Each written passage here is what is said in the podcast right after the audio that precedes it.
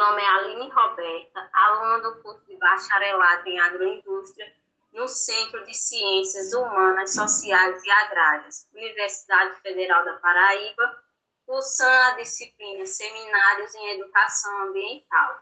No segundo episódio do podcast sobre educação ambiental, eu e Raquel falar, vamos falar sobre Política Nacional de Resíduos Sólidos no Nordeste e a Agenda 2030.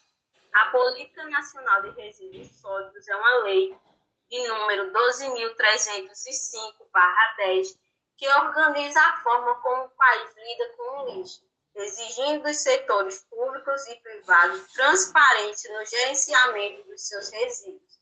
Criada em 2010 com o objetivo de reduzir a quantidade de resíduos direcionados para aterros e lixões, a Política Nacional de Resíduos Sólidos tem oferecido um conjunto de diretrizes para adequarmos o nosso presente a um futuro melhor em um cenário de escassez.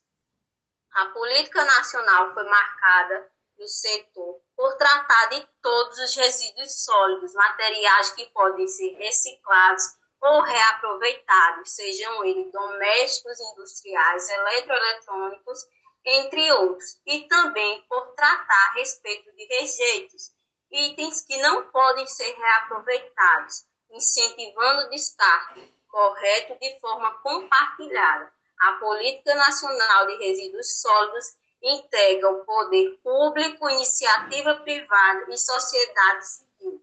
Há instrumentos que a Política Nacional de Resíduos Sólidos prevê, como a iniciativa coleta seletiva, a reciclagem, a prática de educação sanitária e ambiental, incentivos fiscais e a logística reversa.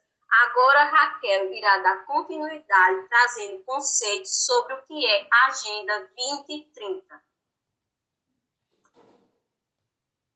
Olá, eu me chamo Raquel da Silva Ferreira, sou do curso de Bacharelado em Agroindústria do Centro de Ciências Humanas, Sociais e Agrárias da Universidade Federal da Paraíba. Estou cursando a disciplina em Seminários em Educação Ambiental. Vou falar sobre a Agenda 2030. Então, o que é a Agenda 2030? É um plano de ação para as pessoas, o planeta, a prosperidade, que busca fortalecer a paz universal. O plano indica 17 Objetivos de Desenvolvimento Sustentável, os ODS, e 169 metas para erradicar a pobreza e promover vida digna para todos, dentro do limite do planeta. São objetivos e metas claras para que todos os países adotem de acordo com suas próprias prioridades e atuem no espírito de uma parceria global que orienta as escolhas necessárias para a vida das pessoas, agora e no futuro. Este é um plano para governo, sociedades, empresa, academia e para você. O documento, adotado na Assembleia Geral da ONU em 2015, Transformando Nosso Mundo, a Agenda 2030 para o Desenvolvimento Sustentável, é um guia para ações da comunidade internacional nos próximos anos e também é um plano de ação para todas as pessoas e o planeta que foi coletivamente criado para colocar o mundo em um caminho mais sustentável e resiliente até 2030. Agora, a Lene irá falar sobre a Política Nacional dos Resíduos Sólidos no Nordeste. Ela irá trazer informações reais de como esses estados lidam com seus resíduos. Em uma década de criação da Política Nacional de Resíduos Sólidos, os gargalos ainda são inúmeros Estima-se que no país 29 milhões de toneladas de resíduos são encaminhados anualmente para unidades inadequadas que poluem o meio ambiente. No primeiro momento, a lei foi recebida com grandes expectativas, mas se observarmos, mas se tomarmos como base a extinção dos lixões, cujo primeiro prazo era o ano de 2014, os primeiros avanços são desanimadores, com, sobretudo nas regiões Nordeste e Norte do país. De acordo com o estudo técnico gestão municipal de resíduos sólidos realizado pela CNN em 2015 no, Nordeste, 75,8% dos rejeitos são destinados a lixões, 23,3% a aterros sanitários e 28,4% realizavam coleta seletiva. Declaradamente, a Bahia tem o maior número de cidades a destinar seus resíduos a lixões, 286, seguida pela Paraíba com 112 municípios de 223 e o Ceará de 104 de 104 de 184. O estado do Nordeste que menos destina resíduos a lixões declaradamente é Alagoas, 35 dos seus 102 municípios seguido por outros estados pequenos, como Sergipe, com 38 de apenas 75. Depois vem o Maranhão, com 51. Muito importante destacar que estes são os dados informados ao todo. 159 municípios do Maranhão não informaram, seguidos por 110 do Piauí e 84 na Bahia. O Ceará é o estado nordestino com maior produção per capita de resíduos sólidos por dia, 1,6 kg, gramas, segundo balanço inédito, com exclusividade pelo Diário do Nordeste, da Associação Brasileira de Empresas de Limpeza Públicas e Resíduos Especiais.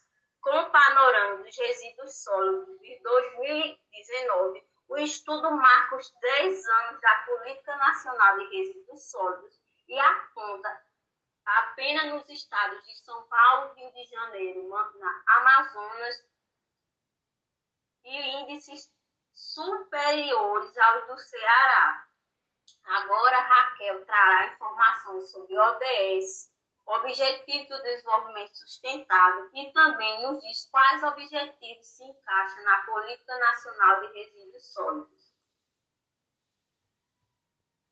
Os 17 objetivos são integrados e indivisíveis e mesclam de forma equilibrada as três dimensões do desenvolvimento sustentável: a econômica, a social e a ambiental.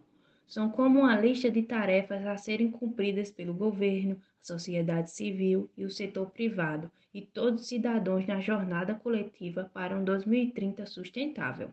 A ODS 11 Cidades e Comunidades Sustentáveis tornar as cidades e assentamentos humanos inclusivos, seguros, resilientes e sustentáveis.